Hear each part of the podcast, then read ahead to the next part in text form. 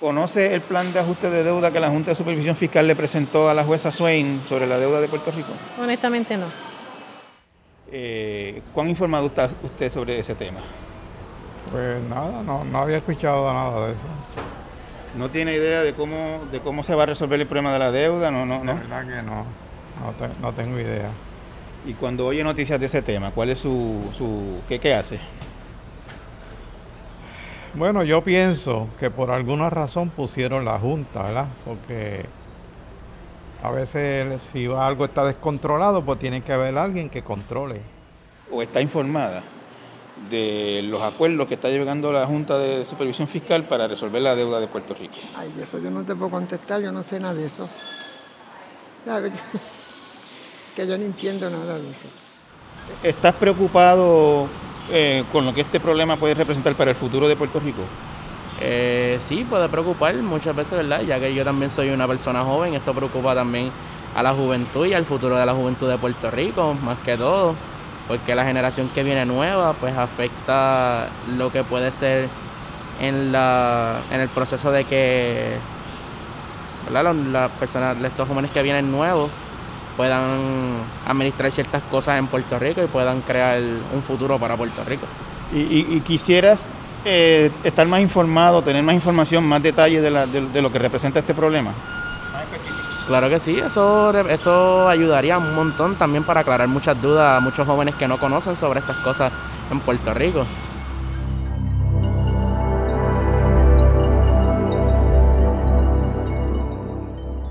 En el 2015, la vida en Puerto Rico acusó un golpe dramático. El gobernador Alejandro García Padilla pidió calma al pueblo de Puerto Rico después de anunciar el impago de casi 370 millones de dólares que el gobierno tenía que pagar ayer. La alternativa sería el impago unilateral y no planificado de las obligaciones, con todas las consecuencias negativas que esto implica para cada uno de nosotros. Puerto Rico will not make most of a $422 million debt payment due today. Over the weekend, 11th hour efforts to negotiate a deal with creditors failed. Un año después, la ley promesa y su receta de reformas y austeridad. government has a record of fiscal mismanagement. This is a painful fact, but a fact nonetheless. We must face up to it, resolve to do better, and welcome some temporary assistance. I would support the creation of an independent board to approve Puerto Rico's government's financial plan and annual budgets and to help ensure they are adhered to. But past is not always prologue. There is no reason why future Puerto Rico leaders cannot embrace fiscal discipline as, as distinct from austerity and rapidly put the oversight board out of business. And Congress should be careful about casting moral judgment on Puerto Rico since the federal government has a $14 trillion debt that is 75% of the GDP. Hoy, a más de cinco años de aquellos trascendentales eventos, la jueza Laura Taylor Swain tiene ante su consideración un plan de ajuste que se supone que saque al gobierno del ELA de la deuda y nos permita volver a la normalidad. Sin embargo, es muy poco lo que la población en general entiende sobre el crítico momento que está viviendo Puerto Rico. ¿En qué estatus está el proceso? Estamos a punto de salir de la quiebra. Saldremos en buenas condiciones. ¿Podemos pagar lo que nos piden? Esas y otras preguntas hoy en Torres Gotay entrevista con Gerardo Carlo, un ex juez de quiebras que conoce como pocos el crítico proceso en que está Puerto Rico en estos momentos.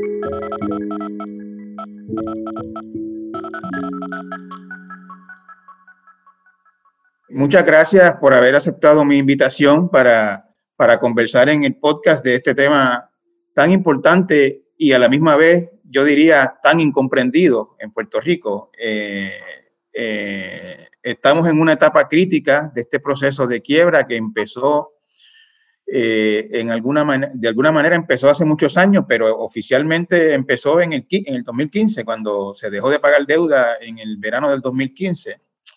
Eh, y recién en estos días, la Junta de Supervisión Fiscal presentó ante, ante la jueza Laura Taylor Swain el plan de ajuste de deuda, eh, que contrario a lo que mucha gente cree, no es toda la deuda. Y yo quisiera pues empezar con el juez Carlos que nos explique eh, a grandes rasgos qué fue lo que presentó la Junta ante el tribunal en esta semana que está corriendo ahora. Bueno, eh, lo, que, lo que tenemos ante el tribunal de, título 3 de promesa, la juez uh, Laura Taylor Swain, es, eh, es un intento verdaderamente, una, una presentación de un plan de ajuste de deuda, como tú has descrito, que incluye los acuerdos que se han hecho con algunos grupos de, bonistas. Eh, yo creo que ya en diciembre pasado la jueza ordenó que para febrero 10 se, se presentara ya el plan final, ya el, tiempo que se había dado bajo eh, la emergencia del COVID-19, donde se puso todo, se paralizó todo, eh, se terminó para todos los efectos con la, la orden del, del, tribunal de diciembre, donde le daba hasta eh, escasamente un mes más para, para la Junta presentar un plan de ajuste de deuda y, y, la, y, la, y, la, Junta pudo presentarlo, lo llegó un acuerdo en principio, sin muchos detalles, con los grupos de bonistas de obligaciones generales, que son las obligaciones que están garantizadas por la Constitución, y también con el grupo de, de eh, edificios públicos, ¿verdad? Eh, esos fueron los primeros que, que, se alinearon, si podemos decir así. Faltaban otros grupos, inmediatamente saltaron las objeciones de parte del Comité de Acreedores No Asegurados, este, eh, que, estamos hablando de, de 180 mil reclamaciones que se han radicado, muchísimas de ellas no asegurados, que son las personas locales que más afectan con este plan de ajuste de deuda que se ha negociado. Eh, y la UCC, el, comité, se ha opuesto, eh, de hecho, en la última vista esta semana, en el día de ayer, eh, el comité pues eh, eh, muy fuertemente se opuso al plan de ajuste de deudas diciendo que era injusto. anteriormente había dicho que el plan era ridículo porque hay alrededor de 5 mil suplidores del gobierno, hay 60 mil bonistas locales residentes de Puerto Rico que se afectan, que van a recibir unas cantidades mínimas, algunos de ellos dos centavos por dólar, mientras que algunos bonistas que compraron a, 80% de descuento van a recibir un 70% o 77, hasta 77% de, de, de repago, ¿verdad? Eh, los sindicatos, por supuesto, y algunas aseguradoras se opusieron al plan. Espacios abiertos, este, eh, habló el economista Santa María Ots, mencionó que hay un, el el plan se basa en unos pronósticos que admite que dentro de ocho años se va a llegar a un déficit y que eso podría traer una segunda, una, una estaba vaticinando básicamente este economista y, este grupo de espacios abiertos de que hay una segunda quiebra por lo menos de ocho a nueve años dentro de las proyecciones mismas de la Junta. Eh, también se, se, cuestiona por algunos economistas que las proyecciones de crecimiento económico son demasiado rosadas, son demasiado eh, eh, altas, porque se basan en reformas estructurales que el gobierno hasta ahora se ha negado a llevar a cabo por razones políticas, por, la, por, la, por el costo político que tienen estas reformas estructurales, mayormente laborales y contributivas y por supuesto este, austeridad. Se basa en austeridad que la legislatura de Puerto Rico y los gobernadores hasta ahora no han querido llevar a cabo. Así que esas proyecciones, eh, según muchos economistas, son demasiado rosadas. Por otro lado, el gobierno acaba de presentar un plan fiscal eh, también muy ambicioso que incluye la gran mayoría de las promesas del presidente Biden los fondos federales que están llegando, o sea, este, eh, y la Junta se opone a la inclusión de estas partidas porque no son partidas recurrentes. Lo otro que se podría añadir es que la legislatura ya ha dicho que este plan no va para ningún sitio porque el plan contempla un swap, un intercambio de bonos nuevos que hay que emitir y la ley de Puerto Rico y la constitución requieren que esas emisiones de bonos se hagan por la legislatura. Los poderes de, la jueza Taylor Swain no llegan tan lejos como para legislar. Ella no es legisladora ni está ahí para legislar. Tampoco la Junta puede legislar. O sea que hay un eslabón importantísimo que es la legislatura, que es una legislatura que sabemos que está dividida, no está en manos del gobernador. Requisitos con los cuales debe cumplirse, el número 5 de esos 7 dice que, la legislatura tendría que legislar si corresponde ajustar al plan eh, alguna legislación para que sea consistente una con la otra. Pues ya veremos lo que ocurre. Eh, nosotros somos una colonia, ¿verdad? Yo quería este, como hacerle un mapa a los que escuchen este, este podcast, eh, eh, que no son expertos en el tema.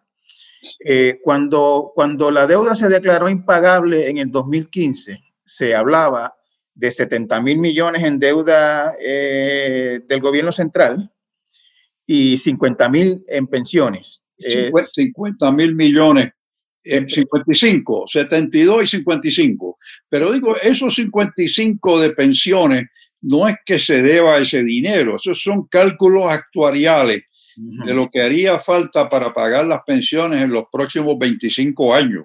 Claro. No es que el gobierno deba ese dinero. Claro, lo, que, a lo que se referían era a obligaciones eh, no sin recursos, obligaciones que están sin recursos para, para, para cumplir que están sin capitalizar, no están capitalizadas. capitalizadas. la, pregunta que yo quería hacerle es, al día de hoy, de esos 70 mil millones del gobierno central, que no incluye las corporaciones públicas, eso es aparte también, más los 55 de pensiones, desde ese dinero que, que, era esa carga, esa piedra enorme que tenía el presupuesto encima, el gobierno encima, ¿cuánto está resuelto hoy? Bueno, está resuelto lo de Cofina, que eran 18. Eh, Cofina era, los bonos de Cofina eran mayores que los de GIO, pues GIO son 17 nada más, pero Cofina se resolvió, se resolvió el Banco Gubernamental de Fomento, que eran otros 4.5, eh, así que tienes 18, 5 este, 23 y tienes también la autoridad de acueducto y alcantarillado que, que, que, se, se, reconstruyó la deuda, se, se, eh, se pudo conseguir una, una, reestructuración de la deuda con ayuda favorable del gobierno federal, por supuesto. Así que tú tienes ahí este 27, 28 billones que ya han sido ah, ajustados y que ya están en unos planes que son sentencias federales que no se pueden tocar. Entonces lo que te queda son 35 de, de, que es lo que estamos bregando con este plan de ajuste de deuda en este momento. Este, y ese plan va a ser enmendado, ya se anunció ayer en la vista que hubo ante la jueza Taylor Swain, este, que se enmendó, se va a enmendar y viene un tercer plan para la primera semana de, de abril creo que el 2 de abril le dio la jueza para que presenten las enmiendas al, plan. Así que esos, vamos. Esos 35 billones son lo que llamamos deuda constitucional, GOs. Hay GOs y, y Public Building Authority, Autoridad de Edificios Públicos, combinados. Pero además de eso, hay también, este, tú tienes alrededor de 5 mil suplidores del gobierno a quien se le debe dinero, grandes sumas de dinero, y tú tienes 60 mil bonistas que pueden caer en, esa, en, esa, en, esa, en esa parte, retirados del, no del gobierno, sino retirados privados que invirtieron en bonos. Entonces se acaba de anunciar un acuerdo con, el, con los bonistas de sistemas de retiro, que donde había una reclamación ellos tienen como 3.6 ser, este, porque este, este plan de ajuste de deuda incluye eh, ser, incluye este, eh, retiro, los sistemas de retiro, por supuesto, que han sido decimados en Puerto Rico, eh, incluye edificios públicos y, este, y, Public Billings Authority eh, y, por supuesto los General Obligation Bonds, que son los bonos que tienen la garantía constitucional. Eh, ¿qué, qué, qué, es lo que está sucediendo aquí verdaderamente? Es que los bonistas están consiguiendo unos bonos garantizados por, por, eh, por producto de, contribuciones sobre la propiedad y, este, y, garantizados por los IBU hasta cierto punto y además son bonos que van a tener una sentencia federal una vez sean confirmados, que va a ser muy difícil dejarlos sin efecto en el futuro. Eh, va a haber que cumplir con estas obligaciones, porque ahora hay una sentencia, no es la constitución de Puerto Rico, no es el IBU lo que está respaldando, lo va a ser una sentencia de un tribunal federal, que eso se va a ejecutar, también es otro cambio, que ya los bonos de Puerto Rico no están bajo la jurisdicción de los tribunales de Puerto Rico, estos bonos van a estar bajo la jurisdicción de Nueva York, del eh, Distrito del Sur de Manhattan de Nueva York, Corte Federal. Cualquier controversia, cualquier incumplimiento va a terminar en ese tribunal. Pero no solamente eso, sino que van a estar sujetos a la ley de Nueva York la ley de contrato de Nueva York. Así que estos son bonos de mucha mejor calidad eh, eh, a, lo que tienen ahora eh, los bonistas actuales. Después de la pausa, el juez Gerardo Carlo nos habla de los desafíos más importantes que enfrenta el plan, como son la oposición en la legislatura y la presencia siempre complicada de los fondos de cobertura, también conocidos como los fondos buitre. Infórmate con hechos y análisis todo el año. Únete a la comunidad de El Nuevo Día. Visita suscripciones.elnuevodía.com. Las canas se respetan y las pensiones también. Bajo esa premisa, jubilados se manifiestan exigiendo a la Junta de Supervisión Fiscal que no toque sus pensiones. Hemos estado expresándonos en la mañana de hoy para enviarle un mensaje a la legislatura, para enviarle un mensaje a todos los representantes sobre la importancia de que el proyecto de la Cámara 2434 se convierta en ley. Llevamos alrededor de tres años pidiéndole a los legisladores que se expresaran en contra de los recortes de las pensiones. Mi opinión es que yo eh, no validaría un recorte pero, o sea, que se elimine y que se olvide ya el recorte de las pensiones. Esa es mi opinión personal, no, es la no es la posición oficial, formal de la Junta de Supervisión. Pero, pero su opinión es importantísima. La jueza dice, desde el punto de vista de la Corte, este es un plan eh, legal, sostenible, etcétera, y le pasa la bola a la legislatura. Sí, pero el mismo plan dice que hay que conseguir la aprobación de la legislatura de antemano, porque estos bonos no solamente serían ilegales, sino que no serían mercadeables. O sea que la, legislatura tiene que actuar antes que la jueza, es lo que me está diciendo usted. la legislatura debería actuar antes que la jueza entre en esto.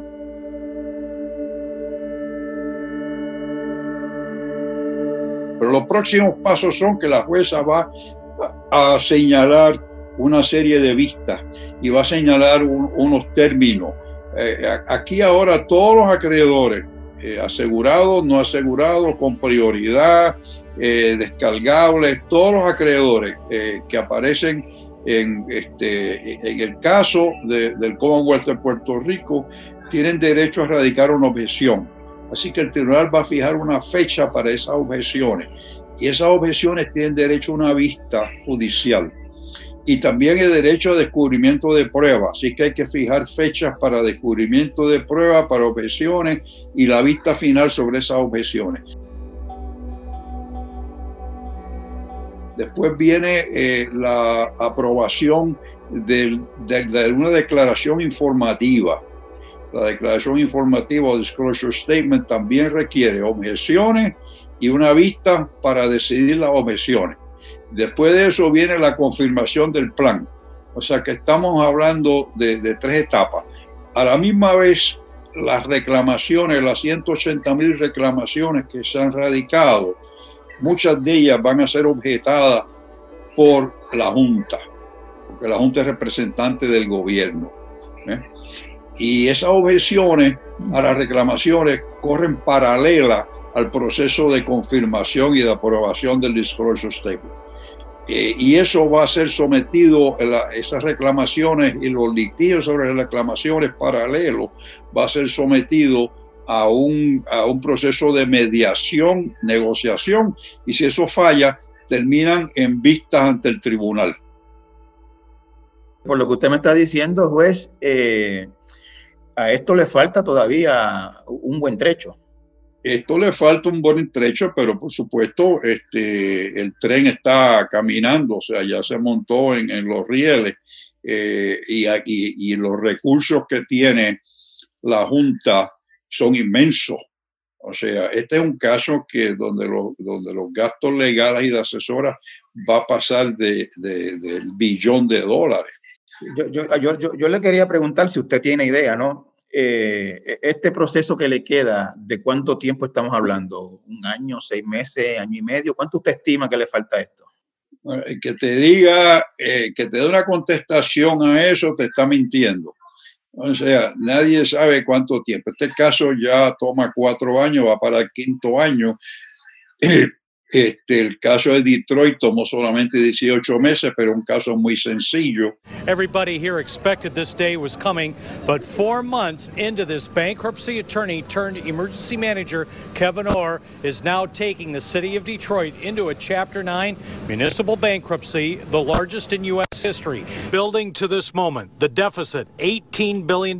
Creditors offered only 10 cents on the dollar. 700,000 Detroit City residents wondering about their future. 30,000 Detroit City active and retired workers facing cuts to their pensions, health care, and what else with their city in bankruptcy.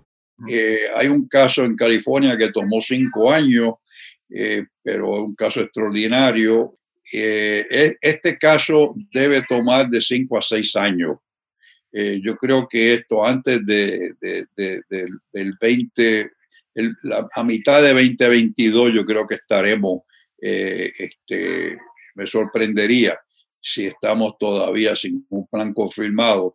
Para, eh, debe ser como el verano del 2022. Digamos que la legislatura dice que no. Le llevan el plan a la legislatura y no, y no, y no logra la aprobación. ¿Qué, qué, qué, ¿Cuál es el escenario ahí? ¿Qué ocurre? esa es la pregunta de los 64 mil dólares, ¿no? Este, si ocurre ese tranque el autor dice, yo no voy a autorizar esto eh, eh, porque no, no cumple, porque, porque este, se está pagando, aquí hay un problema y es que los bonos eh, se está pagando a los bonistas que compraron a descuento compraron a veces a un 80% de descuento, pagaron 20 centavos y están recibiendo 76 centavos. Es un beneficio grandísimo. Así que los, los, acreedores no asegurados están recibiendo 2 centavos. Estos son los superiores del gobierno, estos son contratistas del gobierno, estos son bonistas retirados de Puerto Rico. Eh, se va a afectar la economía de Puerto Rico tremendamente. Y eso eh, eh, es sumamente resulta sumamente injusto. ¿verdad? Y, una pregunta, una pregunta, licenciado. Eh, yo no sé si esta respuesta se puede dar o existe.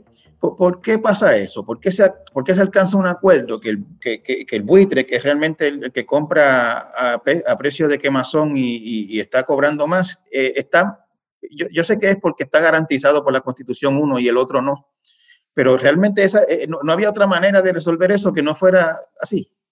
Bueno, la otra manera era pues a, estos bonistas que son los hedge funds, los fondos buitres que se llaman, que compran eh, en estos mercados que están en peligro.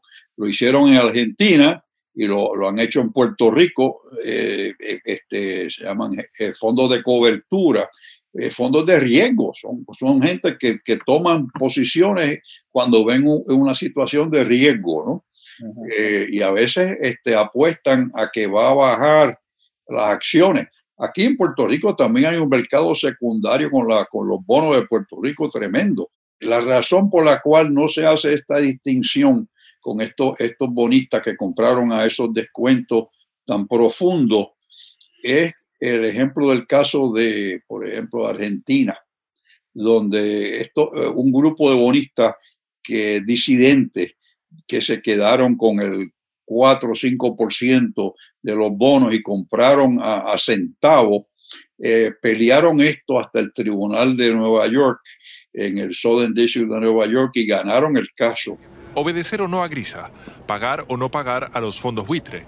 Esa es la cuestión que debaten los argentinos de cara a las elecciones del 25 de octubre. Quien gane deberá buscar una solución. Argentina tiene voluntad y capacidad de pago. Lo que ocurre es que lo que se busca siempre la sustentabilidad social del país en cuanto a que con el fruto de nuestro esfuerzo vayamos... Mantenemos todavía una leve esperanza que el gobierno va a resolver este problema que ellos crearon por incapacidad en el manejo de la negociación de la deuda antes de irse. Y estamos a esa expectativa. Por supuesto que nuestro, nuestro interés y, lo que nosotros buscamos es llegar a un acuerdo con todos los acreedores.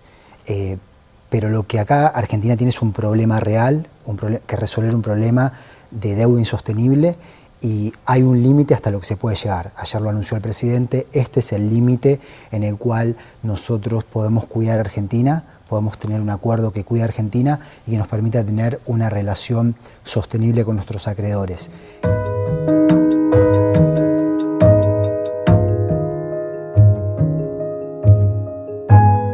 Ahí estaban muchos de los, mismos bonistas que tenemos en Puerto Rico, porque esta gente se distingue eh, porque no, eh, pelean tremendamente y llevan esto a los tribunales federales, ¿verdad? Eh, sus derechos contractuales, ellos dicen que tienen un derecho contractual, que se les viola los derechos constitucionales, que es un taking de su propiedad.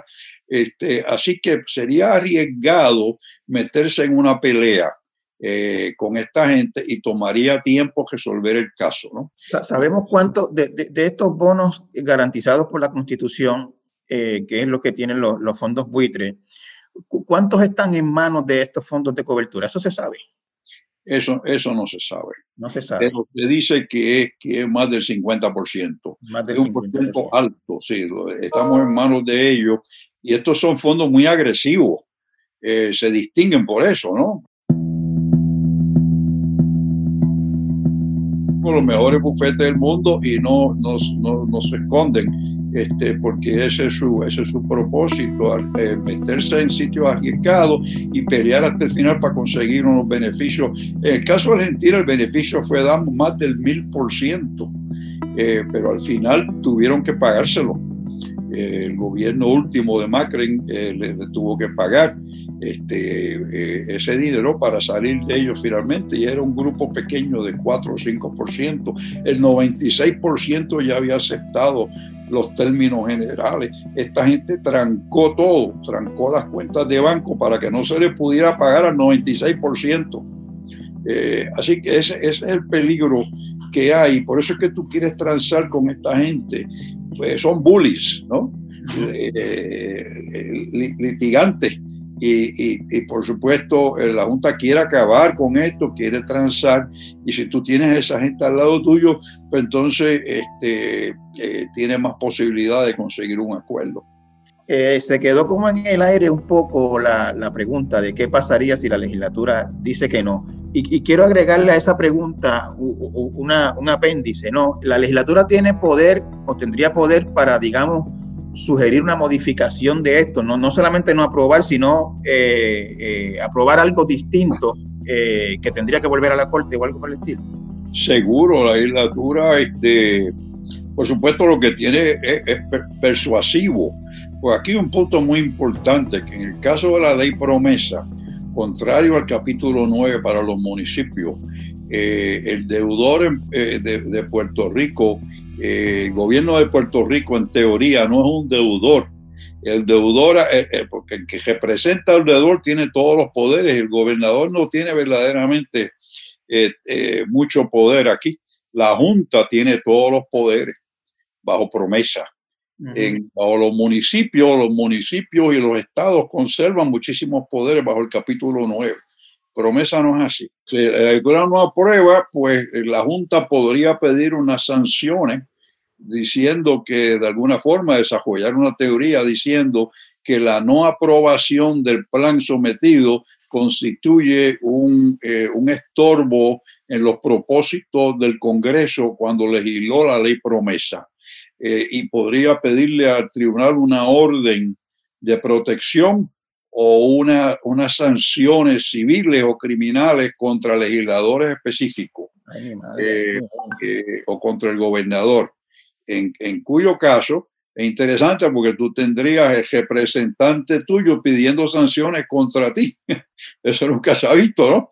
Este, eh, eh, supuesta que la Junta está defendiendo al gobierno, pero le va a pedir sanciones al gobierno porque viola una ley federal. déjeme decirle una cosa, eh, yo, yo, yo, acá entre nosotros, yo, yo creo que al fin, eso yo creo que la legislatura ante ese escenario va, va a aprobarlo al final del día eh, la mayoría siguen siendo PNP y populares eh, que, que, que, transan con estas cosas. Yo no creo que, que, no, que no va a pasar al final del día. Va a haber pataleo, pero al, de en una madrugada cualquiera como esta lo van a aprobar.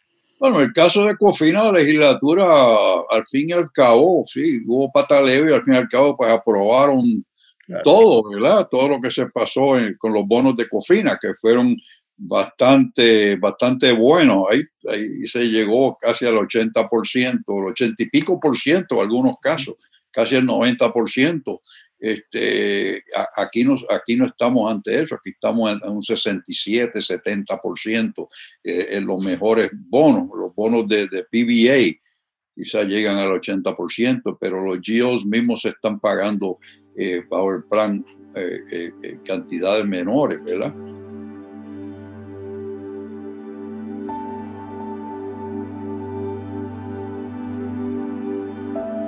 Después de la pausa, ¿qué debe ocurrir para que el plan, de ser aprobado, tenga éxito? No se vayan.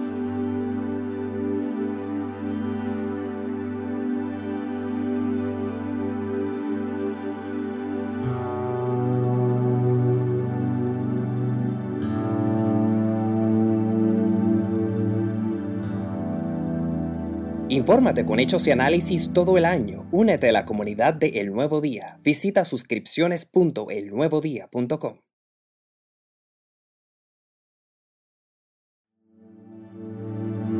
Eh, una de las cosas que, se supone que se tome mucho en cuenta en esto es la sostenibilidad del plan. Eh, usted fue juez de, quiebra y, me puede quizás responder eh, ¿Cuánto peso tiene eso en la decisión de si aprobar un plan o no? Aquí se confunde el término de viabilidad, sostenibilidad, manejo de deuda. ¿no? El gobernador habla que la deuda sea manejable, ese concepto no, no existe. Eh, sostenibilidad tampoco es un concepto que, que, aparece en el código de quiebra. Viabilidad sí. Y viabilidad eh, pues tiene que ver con las proyecciones que se hacen económicas por un número de años. Si el proyecto es viable, pero además que sea legal, que cumpla con todos los requisitos de ley, porque puede ser sostenible y no viable porque no cumple con los requisitos de ley, ¿verdad? O sea, la confirmación del plan este, es complicada eh, eh, y, tiene, y depende mucho del tribunal, o sea, es un, test bastante objetivo, es subjetivo, donde el tribunal tiene muchísima discreción para ver lo que es en el mejor interés de todas las partes. Este, eh, lo, que se lo que se tiene que probar es que el plan provee una mejor alternativa para los acreedores como grupo, eh, no, no individualmente, eh, de lo que tiene actualmente bajo leyes que no tienen que ver con quiebra. ese, ese, es el test de viabilidad. Y, y, tiene que ser viable en el sentido que, es que, en, un, que se tiene que probar por, el, por evidencia pericial, tiene que sentarse un economista y probar que hay uno, va a haber un crecimiento, porque este plan se basa en crecimiento económico, que no ha habido en los últimos 14 años en Puerto Rico.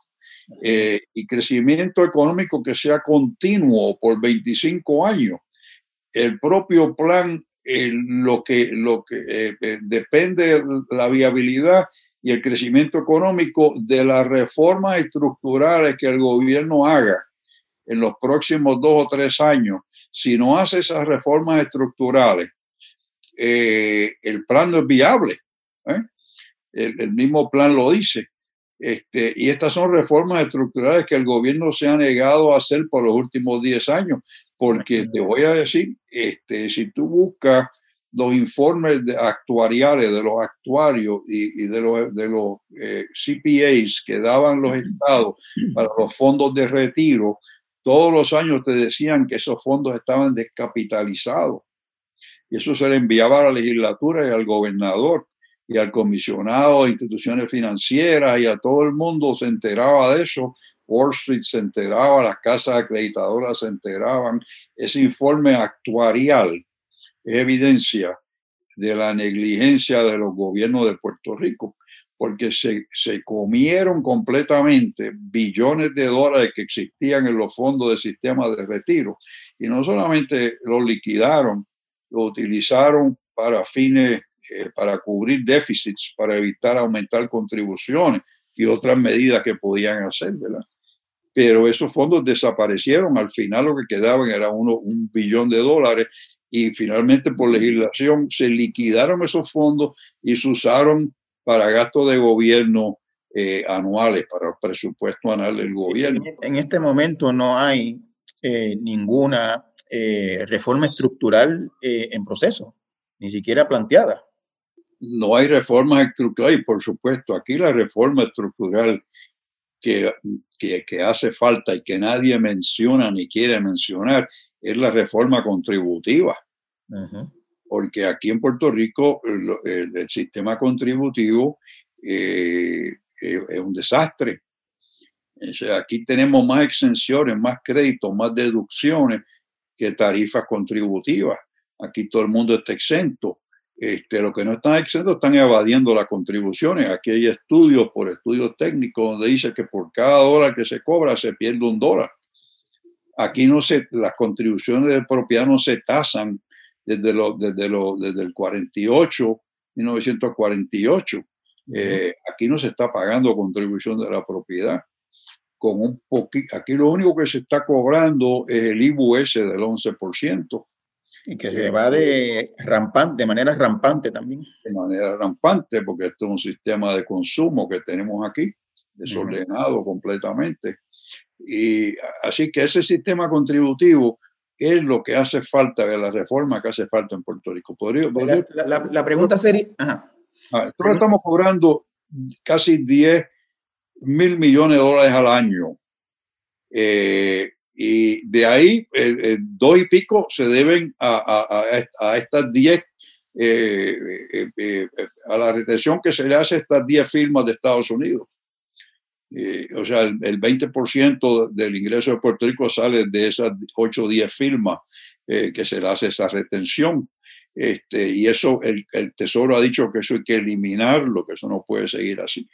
Eh, entonces, por cada hora que tú cobras, si tú cobras 10 mil millones de dólares, podrías estar cobrando 20. O sea, Puerto Rico no está en quiebra, Puerto Rico no está insolvente, Puerto Rico lo que pasa es que no está cobrando las contribuciones. Esa palabra, pero la palabra quiebra está mal usada por todo el mundo, por el gobernador, por la Junta, todo el mundo y los legisladores. Eh, aquí eh, no existe, eh, quiebra no existe bajo ni el capítulo 9, ni los municipios no pueden quebrar y tampoco los estados pueden quebrar. Este, lo que se hace es se reajusta la deuda, se reconstruye la deuda, se rehabilita. Eh, esto es un proceso de rehabilitación, no de quiebra. Y nosotros tenemos una liquidez. Yo te mencioné que los estimados son que hay de 15 a 18 billones de dólares que tiene el gobierno Supuestamente que esos son dinero que está guardando, yo no sé para qué, pero las agencias tienen otros ocho, o sea que está, tenemos un gobierno que tiene 25 billones de dólares de liquidez. A, lo que vamos, eh, eh, licenciado, es a que lo que la jueza va a mirar es este plan es, este plan es viable. Se habla de un pago de 1.150 millones anuales en, el, eh, de, lo, de, lo, de los de los GIOs, ¿no? De los, de los 35 mil estos, porque hay otros pagos aparte que, que, suman, tengo entendido que más de 3 mil entre todos. Bueno, el, el, el 1.1 que es, fantástico porque es, es, fijo, eso es lo mejor que tiene, que estamos fijando este, la deuda de Puerto Rico en 1.1, eh, inclusive los pagos de COFINA, que se habían acordado ya. Ese, ese es un pago de, eh, de menos de, del 10%, que es un pago muy razonable para el gobierno de Puerto Rico. Perdón, eh, en esos 1.150 millones está COFINA incluido. Está COFINA incluido los pagos a COFINA. Eso sería de, yo, yo saqué la, estimado aquí, eso de, de 10 mil millones eh, al año en recaudo aproximado, sería como un 12%. Eh, eh, eso, eso, la jueza decide o puede decir esto es viable o, hay que reclutar un poquito más o hay que recaudar más. ¿Cómo se, cómo se maneja eso? Bueno, eso eh, la jueza podría decir eh, esto no es sostenible, no es viable, no es justo el plan, eh, las clasificaciones que se hicieron no son justas, se está discriminando contra los no asegurados, no me gusta este plan, puede hacer dos cosas. Desestimar el caso en cuyo caso no tendríamos la paralización automática, habría que empezarle a pagar a los bonistas inmediatamente eh, eh, eh, y, y, y, atenernos a las consecuencias de demanda en los tribunales, a tratar de atacar propiedades del gobierno y de las agencias del gobierno, ese tipo de demanda.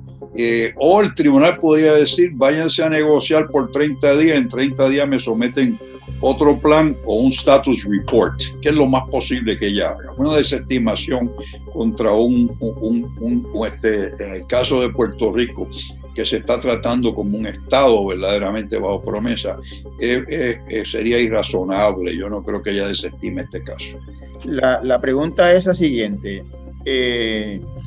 Eh, el total de pagos que vamos a tener que estar haciendo aproximadamente, el gobernador decía el otro día, y usted lo más o menos coincide con él, como para el 22 de ahí en adelante, este, ¿de, cuánto estamos hablando realmente? Porque son 1.150 millones de este plan más COFINA, pero hay otras deudas también en el camino. Bueno, sí, lo, que la deuda fija de pensiones, estamos hablando de 2.1 en pensiones, o sea que tú estás hablando de 3.2, 3.3 entre pensiones y, la deuda constitucional y, que, se, que se incluye en el plan este, ¿verdad? Y eso, eh, perdóneme, licenciado, ¿eso todo contra esos recaudos de 10 mil millones? ¿O, o, se puede recurrir a, otro, a otros fondos? No, eso sería contra esos recaudos de 3.3. Lo que pasa es que el gobernador en su plan fiscal está contando con que los bonos, los fondos federales van a ser tanto en los próximos años que le va a dar un impulso a la economía y esos recaudos que ahora están en 10, eh, pues digo que no son 10 tampoco, porque son 10 del Fondo General, pero hay otros 3 de otros fondos, 3.5, o sea que verdaderamente el gobierno de Puerto Rico recibe como 13.5 verdaderamente. Así que por eso es que dicen que el repago es un 8, un 8 y pico que está por debajo de, de, de, los, de, los, seis estados que más repago hacen, este, está, está ahí en, el promedio con los seis estados que tienen repago de deuda. Ya redondeando, eh, lo que eh, el escenario ante el que estamos es ah, ah, que hay un plan que en teoría se puede decir que es sostenible, pero depende de muchas variables, eh, la principal de las cuales es unas reformas estructurales que no están ni siquiera planteadas en este momento.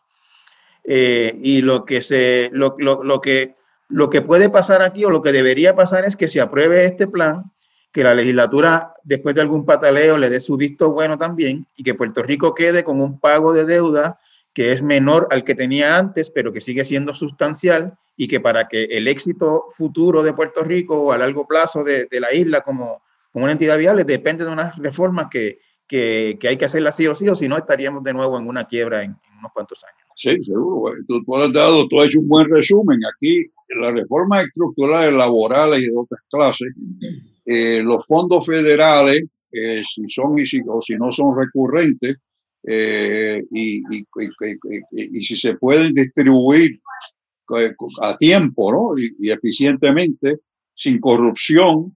Este, y el problema está de la ley 154, la ley, la, la, ley este, que, que, está hablando de, de un 10% de recaudo de Puerto Rico que salen de, o sea, son incertidumbres que hay eh, que, que, podrían, que podrían crear problemas. Y el historial de Puerto Rico que nosotros llevamos 12 años de recesión. O sea, de un día para otro empezar eh, eh, los crecimientos que se están hablando aquí, que son necesarios para el repago de la deuda y mantener los servicios esenciales. Porque tú puedes repagar la deuda, no hay ningún problema, 1.5 y 2 para las pensiones, pay as you go de pensiones, pues te trepas en 3.3, este, pero este, si no puedes pagar los servicios esenciales, si tienes que reducir los servicios de las agencias de gobierno, los servicios esenciales, pues tienes un problema, ¿verdad? Encima, terrible. Así que reformas estructurales, fondos federales y la ley este, federal, el IRS, son tres dudas que hay aquí grandes. Y por supuesto, si la legislatura juega pelota, al fin y al cabo.